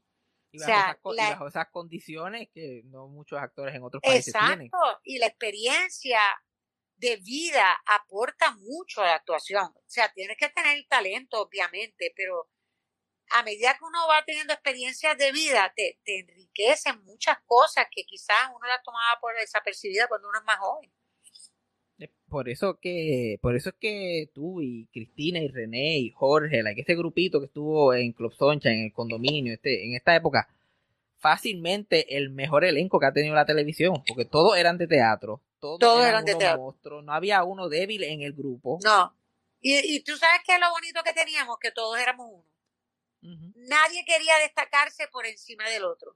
Sí, no Todos, que querían, todos queríamos apoyarnos para que brillara la- el colectivo. Y eso es lo que hacíamos. Nos cuidábamos, nos dábamos ideas. No, mira, di esto. Y si hacemos esto así, si, Marian, hazte esto de esta manera porque te puede funcionar. Mira, René, si te hace, todos éramos así. Todos, y todos seguimos siendo así. Cuando trabajamos juntos en teatro es lo mismo. Eh, yo, para mí, pues ese, esos son mis hermanos de vida. He tenido unos grupos bien lindos después, pero mis hermanos, de, de que yo te pueda decir que yo, cuando ahora tuviste que Albert murió, la muerte de Albert nos unió de una manera que otra cosa y son mis hermanos. eh, eh, para mí eh, son como fueran tíos de Ivana, la, la- la mejor amiga de Ivana es Lara, la hija de Cristina, los hijos de René son íntimos de Ivana, ¿entiendes? Todo, eh, somos una familia, una gran familia. Pero todos somos, todos venimos de estudio de teatro, todos venimos de teatro. Eh, nadie es improvisado, en ese grupo nadie es improvisado. Todo el mundo tuvo sus estudios. Y, y tú notas la diferencia porque vas a tener muchos más recursos. Vas a tener más recursos que el que no tiene los estudios. Hay gente mega talentosa que no tiene los estudios y tienen un talento natural y eso es válido. Y yo tengo compañeros de años que no estudiaron que son maravillosos, que con el tiempo han, han crecido y son, pero como actor te da mucho más recursos el tú tener una base de teatro cuando vas a actuar eh, eh, como plataforma para cualquier cosa. Yo pienso que los actores que son así como que más naturales y eso son más solistas, como hasta cierto persino, como que pueden trabajar bien. No es tan fácil trabajar en grupo. Con tra- Sí. unos ac- ustedes todos tenían ese entrenamiento que era todo Sí. a servirle al assemble, como uno dice, Sí. al, al grupo. Y si te fijas, esos personajes son astracanes porque son personajes grandes, todos son personajes grandes, pero son creíbles. Son personajes grandes, pero todo el mundo ve a un Lolo Bond y sabe que es Lolo Bond. A mí me paraban con Brenda Q, me decían, Dios mío, que yo tengo una tía en Nueva York que es como tú, no, que yo tengo esta que es como tú. La gente, Doña Soto, todos los personajes, el personaje de Argüelles, de Albert, que era tan racista que ahora ya no, no se puede hacer esto, pero en aquel momento él, en realidad lo que se está burlando es de ese hombre que es racista. O sea, se está presentando una cosa que, que este tipo que le decía a Arepo, el maldito negro, decía barbaridades. Pero, pero la gente odiaba el personaje de Argüelles. Ah, ese era- Lo odiaban y lo querían. Ese era el chiste que era un imbécil, como que, y era un imbécil que te puedes encontrar en la vida normal. Exacto, eh, exactamente. Son personas que te encuentras imbéciles que tienen la capacidad de, de ser así de imbéciles, pero están, existen. Y el, todos los personajes, todos, todos, todos los La personajes cosa, tenían la su... cosa de esos personajes son, ajá, son astracanes, algunos un poquito más que otros, Sí, pero las relaciones entre esos personajes eran tan eran muy creíbles. Yo ese, ese show, yo lo veo ahora y, y todavía, y yo me río. Y yo me río del condominio. Yo, Eh, cruzó barreras, fíjate, porque la gente que no veía televisión eh, local. eh, de puertorriqueña, Ujú. que lo único que veían es cable, veían el condominio. Cuando Iván estaba en el perpetuo, todas las mamás de perpetuo, que todas eran medias come M, todas veían el condominio. Y qué buena era Ivana en ese show también, hablando de Ivana es, Ivana es actors. una chamaquita con una naturalidad. La- el fuerte de Ivana siempre ha sido cine y televisión. A ella le encanta el teatro, pero el fuerte de Ivana siempre ha sido porque se entrenó ahí. Ivana empezó a los cinco años. ¿Cu- ¿Cuántos años ya tenía cuando se, cuando se unió al En lo primero que Ivana hizo en el condominio, antes de tener el personaje de Crisis, ella hizo Brenda Q chiquita, tenía cuatro años. Es y yo me moño, eh, tenía mamá, cuatro años. Cuatro años tenía. Cuatro y cinco años. Después, cuando le dieron el personaje fijo de Crisis, Ivana tenía, empezó yo creo que como a los de ocho a once años. Tuvo tres años haciendo ese personaje. Wow. Con la una naturalidad y una cosa, televisión mira. en vivo, tú a tú, haciendo escenas sola con Efraín López Neri. con como Efraín que le tocaba y ella a veces tenía que ayudar a Efraín porque se le olvidaba y ella la que le tiraba la línea, ella la que corregía. Eh, esa desgraciadita era eh, y ella fue la que fue a donde Sunshine porque le pagaban, no me acuerdo ni cuánto es que le pagaban por el programa. Y ella fue y le dijo, yo llevo ya con ustedes trabajando un año y medio, yo entiendo que me deben subir, el-". yo me enteré después. Porque ella fue a donde Suset y le dijo, Suset, ¿tú crees que yo merezco que me suban el sueldo? Y Suset me dijo, ¿cuánto tiempo tú? Y yo digo, bueno, llevamos ya tres años y medio y yo soy personaje fijo aquí y me están pagando esto. Y Susi le dijo, te tienen que subir el sueldo. Ella hizo un contrato, ya lo firmó, fue donde Sunshine y le dijo, yo esperando a la que saliera. Y yo, ¿dónde está Ivana? No, que está hablando con Sunshine. Y yo, ¿qué le pasa? Que me quiero ir. Yo, Ivana. Y entonces, cuando sale con un contrato firmado, fue a donde Sunshine y le dijo, yo entiendo que ya yo llevo año y medio con ustedes, ya yo soy actriz fija en este programa, creo que me deben doblar el sueldo. Así es que te hice un contrato aquí para, por favor, si me lo puedes firmar y a partir de la semana que viene para que me suban el sueldo. El desgraciado le firmó lo que yo nunca hice en mi vida, lo hizo Ivana. Lo que yo todavía no me he atrevido a hacer. Sí, no. Yo, yo lo que yo estoy pensando es con razón que Ivana ah, eh, está trabajando como que afuera, como que aquí en Puerto Rico. Ivana, Ivana es una persona muy segura de ella misma, es, es muy distinta a mí. en ese sentido. Yo creí, cre- eh, crié a una mujer muy independiente, muy apegada a mí, porque somos, o sea, Ivana y yo hablamos seis, siete veces al día, ¿entiendes? Somos eh, mega unidas. Ella está aquí, vino ahora porque tiene la el bachelorette party con sus cuatro mejores amigas, porque se casa el año que viene, después viene a hacer el, el bachelorette party ese formal con la familia, pero este es el de las panas que se van a ir a janguear. Pero este llegó anoche de madrugada. Ella es una mujer muy trabajadora, es brillante, Ivana es una mujer brillante. Ahora mismo está en dos grupos de improvisación. Está en uno que se llama Comedy Sports, que tiene franquicia en Chicago, en, en California, y, y entró a improvisar en inglés, porque es todo en inglés. Y la chamaca se va tú a tú con todos los americanos ahí. Y yo la he visto improvisar. Y yo digo, pero ¿cómo lo hace? Porque yo, para yo pensar, en- yo pienso en español primero y lo traduzco en inglés en mi cabeza. Ya ella no, ella ya, obviamente lleva muchos años viviendo en Nueva York. Está también trabajando eh, por computadora para una agencia de abogados, consiguiendo trabajo abogado. Un trabajo que ya no sabía nada. Entró hace poco. Ya la subieron de puesto, le están pagando un billete y me dijo, voy a estar un rato aquí para ahorrar chavos para la boda. Después ya lo suelto para seguir audicionando y audicionando, que es lo que quiere hacer. Definitivamente. Ella lo que le gusta es la televisión y cine. Tiene mucha, tiene mucho de la madre y tiene mucho del abuelo también. tiene Sí, es muy fajona, Ivana, y además es fajona, le gusta, su- le gusta trabajar. En ese sentido es como yo, yo soy workaholic porque me gusta mi trabajo, Ujú. y a ella le gusta su trabajo. Es una gran coreógrafa, yo ahora dirijo todos los años el musical de St. John y mi mano derecha es Ivana. Ivana es mi, mi eh, la coreógrafa de musical y es mi, mi stage, eh, mi, mi asistente director. Y es buena, es buena dirigiendo, eh, los chamacos la respetan, es bien GI, es más fuerte que yo, porque tiene la disciplina americana. Y es más fuerte que yo. Y tan joven, porque o sea, ella no puede tener. Ivana 30 tiene años. 29 años, cumple 29. 30 en marzo del año que viene. Wow. Y es pana de los chamacos, pero tú la ves que le dice, ok, esto, si no te aprendes este, esto que te estoy montando, de aquí a dos días tienes que tenerlo planchado. Si no lo tienes planchado, te tengo que sacar. Y de aquí a dos días lo ves. Si no está planchado, lo siento. No es Ivana, pero que yo, Ivana, pero dale un break. Y no, no, mami, no. Hay que bregar así, para que aprendan. Es, es fuerte, pero entonces la adoran, la quieren muchísimo. Y es, buena en lo que hace, como cuando Es ven los resultados. Cuando Ivana pone a bailar gente que no baila. Ivana es una gran coreógrafa para actores que no bailan. Si Ivana viene aquí a hacer coreografía para profesionales que no son bailarines, que tienen que estar en un musical, los vas a ver bailando. Tiene la habilidad de hacer eso. Ella Una nunca- gran maestra. Ella gran nunca ha dado clases así como que de teatro musical formalmente. Ella ha dado, Ivana ha dado clases de baile desde que está en primer año de high school, en, el, en la Performing Arts de Waldo. De Waldo. Ivana era maestra de baile desde, desde que estaba en primer año de high hasta cuarto año. Ivana trabajaba, salía de la escuela y se iba a trabajar hasta las, trabajaba hasta las seis y de seis a ocho cogía clases de baile, o de seis a nueve cogía clases de baile ella. Una fajona, Ivana es una fajona, toda la vida ha sido así. ¿no? Y que cuando una niña tiene esa habilidad, like de adulta, No, es, una gran maestra. Tú la ves como ella la explica y te... Bueno, el otro día para unos pasos de On Your Feet que no me salían y yo iba a decir que parezco una boba haciendo esto porque esto es como rap y yo no... De, de hip hop y yo no sé hip hop. Yo sé, yo- mi disciplina fue ballet, jazz, es otra cosa. Me veo como una boba, me dijo, ok, mami, piensa esto, olvídate de los brazos. Piensa en las piernas, los brazos te van después. Piensa en esto y dale un bounce en esto. Chacho, inmediatamente a verlo, cuando ella fue a verlo, me dijo, "Ya, quedó brutal. Yo le dije, "Pues lo hice, hice lo que dijiste".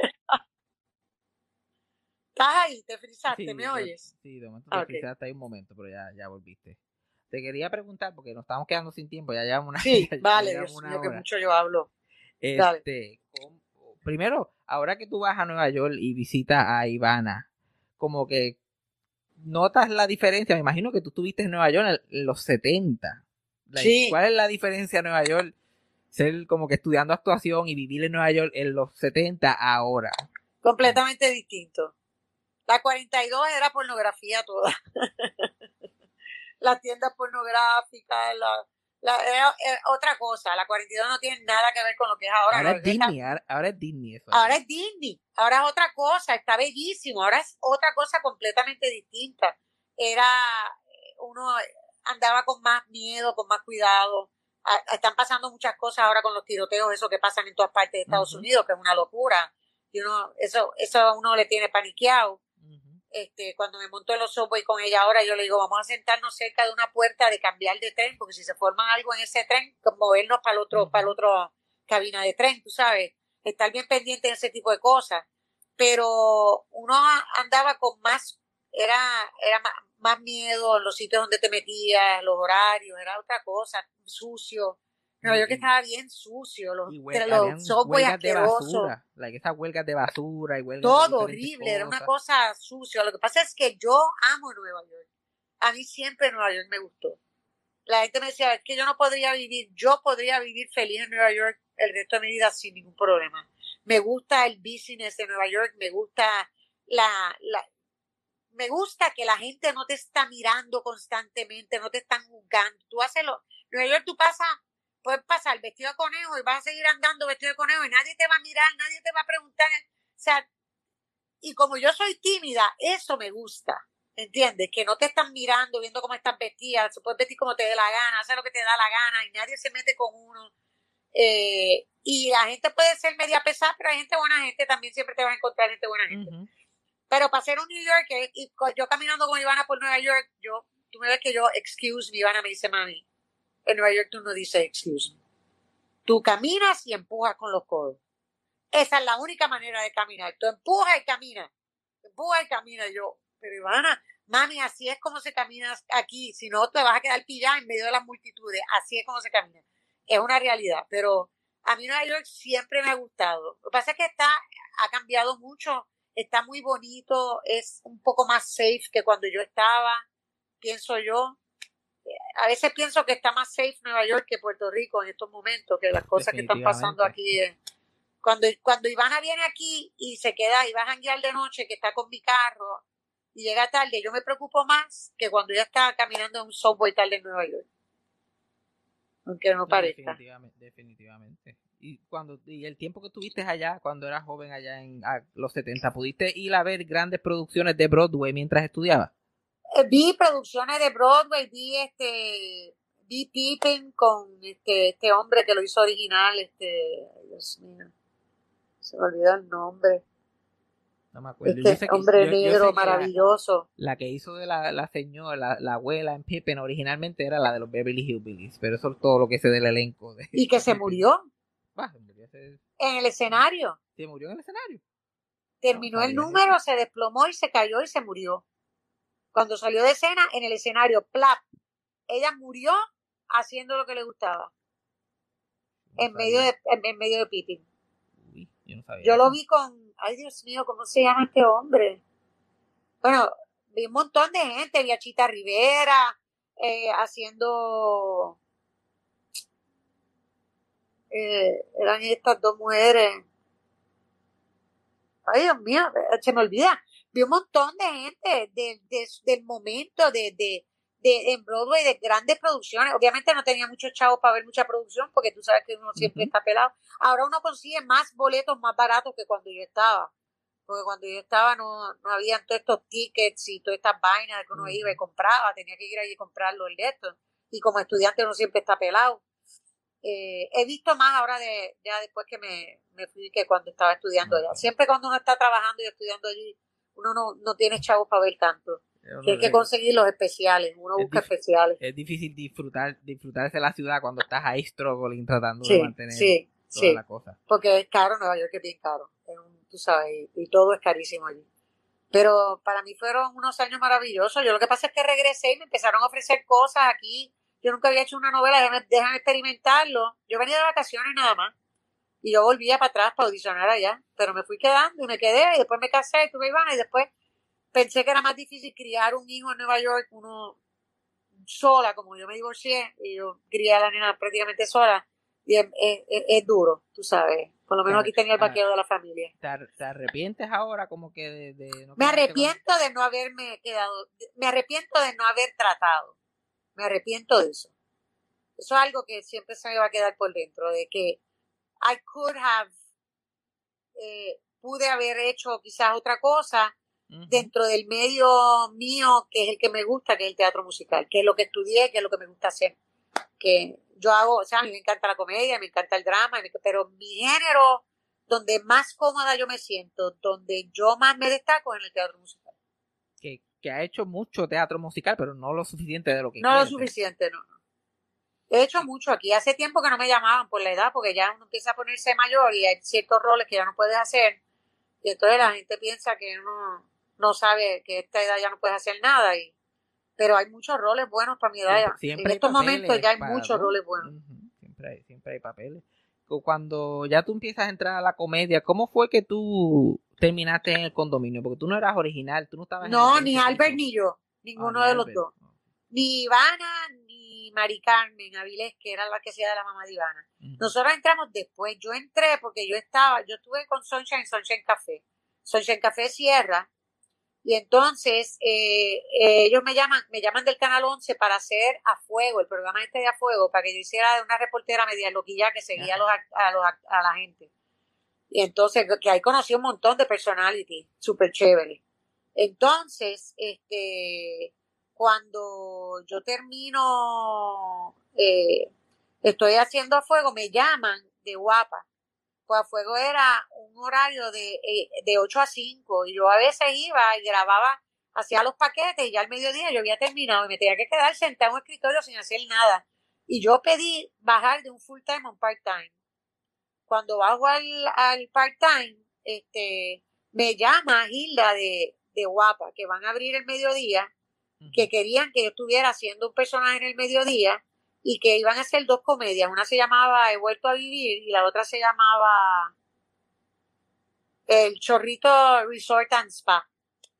Entonces me llaman para que yo esté en esas dos, en esas dos comedias. Me- ofrecieron buen dinero y ya yo estaba cansada de estar metida en horario de reportera y de cosas y entonces renuncié al 11 y me fui para Guapa. Cuando me voy para Guapa, ellos están ya en Telemundo haciendo el show de que era de Iris y de, y de Sunshine. Que ahí entra, ahí es que empieza el condominio que se llamaba 20 pisos de historia. De ahí empiezan los personajes de ellos. Luego cuando Sunshine decide irse a Guapa, Sunshine me saca de los otros programas a a Albert porque nos quería en el condominio y nos mete en el condominio. Y ahí es donde yo entro a trabajar en el condominio que la primera vez que hice Brenda Q, originalmente quería que fuera un transexual, y entonces todos le dijimos, pero Sunshine, es que eso es como, como que limita el personaje, déjame, vamos a hacer una prostituta regular. Y cuando voy a entrar a hacerlo, que era en vivo, yo le dije, Sunshine, yo estaba viendo el otro día a estas New Rican hablando en un talk show, que se caían a pescosar y lo de Lucas Miel, whatever. La puedo hacer New Rican, si no funciona la primera vez, qué sé yo, lo, lo quitamos y lo cambiamos. Y yo, inténtalo, no pierdes nada con intentarlo. Entonces, se mantuvo el personaje, pero entonces le empecé, le empecé a meter esa, esa linecita de, hey, Lucas mía, los ojos, mamá, te estoy hablando, eh, y hablando en Spanglish. Y el- la primera vez que lo hice, las críticas fueron espantosas al otro día, pero horrible. Una ¿Pero cosa horrible. A mí a Albert nos insultó la gente. Este, y otra gente empezaron a decir cosas chéveres. Ya la tercera semana era de los personajes favoritos. Brenda Q fue de los personajes favoritos. Brenda, yo pienso que Brenda y Lolo y, y, eh, Y- fueron los personajes más unidos del, Y, la y amistad luego entró el personaje de Carrie, de- que hacía Cristina, que era tan graciosa, que yo era el straight man de ella, yo era el straight man de Lolo. Y entonces, esos tres personajes fueron tres personajes que fueron bien, pegaron que- bien duro. Yo creo que el personaje que más mío ha pegado en toda mi vida ha sido Brenda Q. Qué buena amistad también tenían esos personajes dentro en el mundo. Ah, ese no, show. maravilloso. Pero obviamente es que nosotros nos miramos y nosotros sabemos. A mí el otro día alguien me dijo, es que la química que René y Cristina tienen en la obra, yo le digo, es que no es René y Cristina nada más. Esa química la tenemos René, Cristina, Susi, Jorge, la teníamos a Albert. Nosotros todos nos miramos a los ojos y sabemos lo que está pensando el otro. Son demasiados años juntos, demasiadas vivencias juntas, demasiadas cosas juntas. Es algo tan difícil de reproducir, porque es difícil Sí. tener química con un actor. Sí, Imagínate con cinco o seis. sí. Es especial. El grupo de nosotros fue especial. Una cosa fuera, yo no, yo me siento muy afortunada de haber pertenecido a ese grupo. Eso es lo, lo que le llaman lightning in a bottle. Eso no pasa Eso es así, todos los días. eso es así. Y la, la, la cosa de, de Brenda Q y, y Lolo, específicamente, like, él era el único que sabía que ella era una prostituta y que sabía la historia y trataba de Sí, cuando, Sí, se, se sí, resolvían uno al otro. Like, ya sí. Era una complicidad, televisión. una complicidad que tenían esos dos personajes.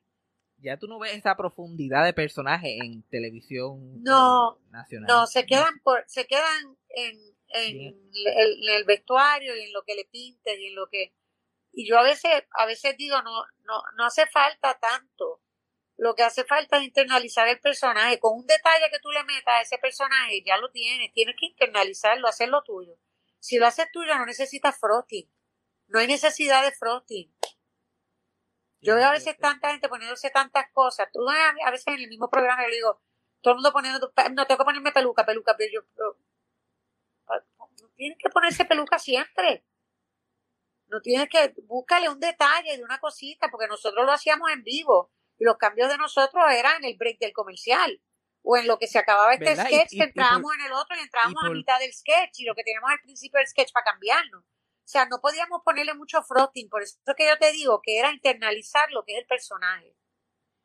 ¿Y por qué se hacían vivo esos programas? ¿Por qué el condominio Porque la magia que tiene un programa en vivo no lo tiene un programa grabado. Es, es la adrenalina del teatro. Es una adrenalina de que esto tiene que salir, va a salir, tiene que salir. Yo, yo, siendo tan nerd de la comedia, yo tengo un recuerdo vívido de ver una escena, like, probablemente primera escena de ese episodio, sale su set como Doña Soto, está López Neri sentado como el guardia y todo eso, y él se está comiendo un sándwich esto bien cómico, like, un sándwich enorme, Ajá. like, que, que para darles esa exageración de, de, y él se lo va a comer y toda la cosa, está bien contento, y ella empieza a hacerlo sentir mal, tanta gente muriéndose de hambre en el mundo. Ay, qué gracioso. Tanta gente, ay, Dios Es que esos no personajes son tan graciosos. Y Efraín puedo era especial también. Yo no puedo creer. Y él, eventualmente, como que el slow burn, empieza, eventualmente Termina guardando el sándwich llorando, lo sé. No, se, lo, se que- lo da, ah, se lo da. Ella, llévaselo, por favor, lléveselo, eso a alguien que lo necesite. Y ella, como que, me voy a tomar un cafecito para bajarlo. Y, y ese era el chiste. Y tuvo una risa bien grande de que ella le dejó el sándwich. Pero cuando se lo cogió, el, el sándwich era todo papel.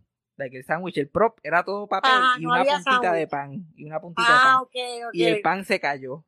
no. Yo, María, que like, un chiste que era un 10 se quedó un 8 porque no hay Eh, pickups. no no, podían, no podían editarlo. Pero eso fue malo de producción, debían haberle puesto un sándwich de verdad. Eso la verdad que fue una estupidez de parte de ellos, no entiendo. a- a el pan. Ahí se les quemó, ahí se les quemó, ahí, ahí no, ahí no fue. Pero eh, eh, la, eh, tiene una cosa el hacer en vivo que no, que no lo tiene las grabaciones. Es, es algo especial, te, te da una adrenalina bien chévere. ¿Cómo era una semana de producción cuando hacían el condominio y Club Sunshine? Pues nosotros, mira, los martes nosotros ensayábamos por el día, eh, llegábamos a la una y ensayábamos todo lo que fuera Club Sunshine, de una a, a cinco, más o menos. Entonces, o a una seis, de una a cinco, no, creo que eran como cuatro horas ensayábamos. Entonces teníamos un break, nos traían comida a- allí mismo, comíamos en los camerinos casi siempre, y entonces eh, se hacía en vivo por la noche. A veces teníamos, si teníamos que pasar algún sketch de nuevo antes de hacerlo, que tuviera algún cambio drástico, se pasaba. Pero nosotros, y éramos muy cuidadosos, porque los, en los ensayos era que se improvisaba. Nosotros nunca improvisamos en escena, a menos que fuera que pasó algo, un ataque de risa que le dio a alguien, o que pasó algo, pero las improvisaciones de nosotros se hacían en papel, escritas. Nosotros, por ejemplo, tú veías el, el libreto de René y el libreto de René, él lo reescribía completo, lo, lo- todos los libretos, muchas cosas, personajes, porque son unas líneas muy de él y, y yo, Brenda Q, igual, las líneas eran muy mías. Y no, Que no tú lo veías que con nosotros- eso, con Sunshine y eso, él como que lo Sí, dejaba- Sunshine, lo- nosotros en el ensayo con Sunshine lo hacíamos y si él lo, lo- le gustaba, pues lo dejábamos, si no, pues lo, lo quitábamos. Por eso te digo que todo era es muy estudiado. Nosotros no, no fuimos improvisados de entrar a escena y ponernos a improvisar. Y por la noche entonces grabamos lo que, vamos, con el condominio era lo mismo. Se ensayaba durante todo el día y por la noche hacíamos exactamente lo mismo. A veces teníamos lo- los jueves, a veces se hacían exteriores para Club Sunshine. Se grababan, a veces nos llamaban alguno que otro para hacer ex- exteriores que entonces se añadían en el programa. A veces estábamos tres días trabajando. ustedes veían el libreto del condominio ese mismo día, La No, las nos lo daban antes. Siempre nos lo daban una semana antes. Oh, bueno. Siempre nos lo daban antes. Sí. Eh, nosotros eh, eh, siempre fuimos muy estudiosos. Siempre fue un elenco muy estudioso. Y No fue un elenco de llegar sin leerlo, sin estudiar. Nosotros, nosotros llegábamos con una base, estudiado, este, todo muy chévere. Tú sabes, en ese sentido eran bien, todos fuimos muy profesionales. Y había ensayo técnico también, se ensayaban con los Ah, había ensayo técnico, eso. sí, Que ahora sí. eso como que a veces lo hacen, a veces no. No, ahora se está, ahora estamos más, uno llega, porque como no hay público en estos momentos por lo de la pandemia, estamos llegando, se ensaya, se hace un ensayo técnico y se graba. Y grabamos por la tarde y grabamos por la noche. Este, pero era, era, es, es- es muy distinto todo, porque la química es muy distinta con todo el mundo. Ahora obviamente yo soy la vieja del grupo, yo soy la mamá de los pollitos, que es un grupo con mucho talento, hay mucho talento en el grupo que tenemos ahora. Y el grupo anterior que estaba Danilo, Alejandro, Francis también era un grupo, pero distinto, porque ellos, ellos no, no son de teatro, es otra, es otra generación, otra cosa. Sí, es otra cosa. Es otra, es otro, otro tipo de, uno lo ves de otra manera. Otra experiencia. Sí, ¿Tienes, ¿Tienes completamente. episodios favoritos que te vengan a la mente que siempre recuerdas? Como que. O plots, Del o- condominio. A mí uno de mis episodios favoritos fue cuando yo soñaba, cuando Brenda Q chiquita, que salía Ivana. Que eso era que ella estaba soñando, eh, que, que ella, ella quería progresar en la vida y se le aparecía, era como un gasú que se le aparecía y esa era, en la nubecita era Ivana hablándole a, a Brenda. Y, Y los, y los, y todos los, lo- las rutinas con Cristina, haciendo de el personaje de, de Cari. Eso para mí era porque Cristina tiene la habilidad de hacer a uno reír y de ella quedarse seria. Y ese personaje de Cari es tan y tan gracioso que a mí yo adoraba hacer los, los sketches con ella, que lo hicimos ahora en el show que hicimos ahora, tuvimos, estuvimos haciendo de Brenda y Cari y nos lo gozamos tanto, porque de verdad que son esos, esos personajes, uno empieza, ella me tiraba, y yo volvía para atrás, y ella volvía y me tiraba, y volvía para atrás, y volvía y me tiraba. Es una desgracia, Cristina tiene Y una ella- habilidad y además y que brillante. Y ella en vivo empezaba como Doña Laura y después ¡fuf! vol- te salía Volvía y se cambiaba y era Cari. Y Y- son ajá. dos personajes completamente distintos. Que no tenían nada que ver uno con el otro. No, es que sí. Cristina, es que son grandes actores. Yo siempre Yo recuerdo, vivo muy orgulloso de mis compañeros. yo siempre recuerdo también episodios que ustedes hicieron de karaoke. Yo no sé si tú te acuerdas de eso. Que No me a- acuerdo. a hacer competencia. Yo no sé si ese, esa semana Sunshine no tenía libreto ni qué sé yo qué más, que el, el first act era como que un setup, hay que hacer, y el segundo act, ok, los Ah, eso era, me acuerdo, eso se hicieron unos exteriores también, que era de karaoke. Yo me acuerdo que había alguien que cantaba más. Yo me acuerdo, pero se hizo en vivo eso. Sí, se hizo ¿No en vivo, exteriores? Pusieron una máquina de karaoke ahí al frente del elevador y ustedes todos sentados y todos ustedes obviamente riéndose de la interpretación porque Jorge cantó una canción Ah, de porque Jorge es Sandro. un desastre cantando, canta canciones de Sandro y ranchera. Y es una cosa espantosa. Es ya- espantoso, no tiene, no hay manera, con Jorge es una cosa fuera del día. Pero no, nosotros gozábamos mucho. O sea, e- era ir a trabajar para divertirnos. O sea, nada más nadie dijo, ay, qué vaina que tenemos que trabajar, ay, qué vaina que tenemos esto.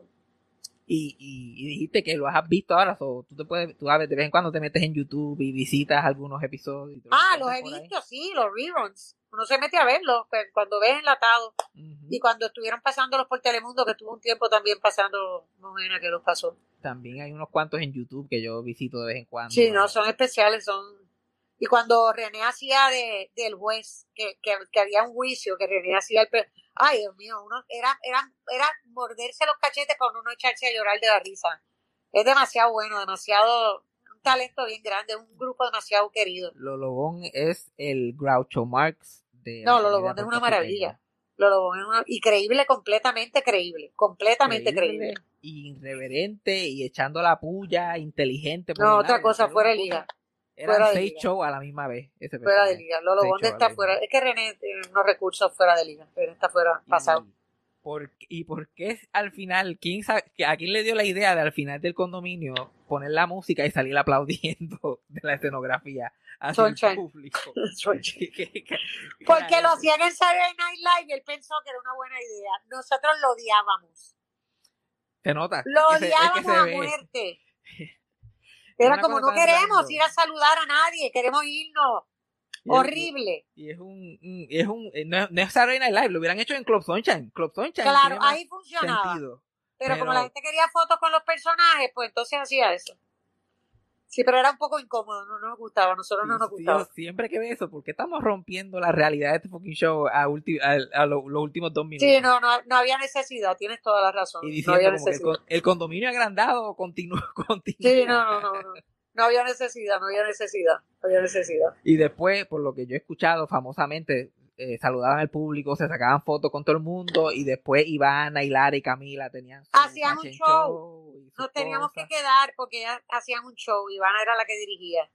Y todas, o hacían un fashion show o hacían unos números musicales que Ivana coreografiaba. Eso no teníamos que sentarnos todos, incluyendo Sunshine, a ver el show. Y todos nos sentábamos en el lobby a ver el show. Se, se Era acababan una familia, noticias una y familia. ustedes allí todavía, se acaban 11 de la Si es noche. una familia, es otra cosa. Es otra cosa. Bueno, gracias María. No te, no te Mi vida a ti. Me voy porque tengo ahí a mi hija que está llegando con la amiga que viene de Florida y la voy a llevar, que es su cumpleaños de la amiga y la vamos a llevar a comer. Este, ¿Qué tienes por ahí? ¿Algo que tengas por ahí? Yo Bueno, voy a, vengo con la, lo de la menopausia, voy a presentarla en Vega Baja ahora en, en agosto, en agosto, en tres semanas. Voy para Vega Baja, para, eh, luego la voy a presentar en el Monero en Caguas, que no había ido a Caguas y como se volvió a pegar en el braille, se volvió a llenar completa la menopausia, pues retomé esos dos pueblos, estoy haciendo la, la obra dramática Éter, que la hice que es una pieza que trata sobre el maltrato de la mujer, que esa la escribí, la produje con Julio Ramos, actuó con Julio Ramos. Una pieza bien dura, bien, bien fuerte. Pues nos las compró la Procuraduría de la Mujer de San Juan, de Carolina, de Caguas y de Fajardo. La vamos a estar presentando para el pueblo, para que vayan a verla gratis.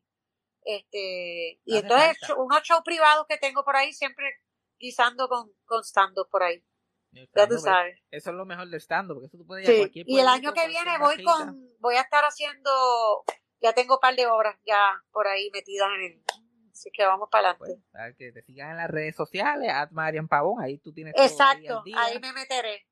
Mi Pero gracias fue- por la entrevista, sabes que te quiero mucho. Ay, Tú eres un hombre brillante, hablar yo te- contigo son otros 20 pesos. Te quiero y te admiro grandemente. Conocerte a ti fue uno de los highlights de mi vida. Yo todavía Ay, pienso en esa noche y sonrío.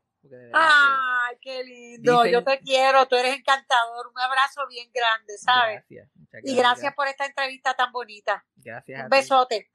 Te dejo. Hablamos, bye. bye.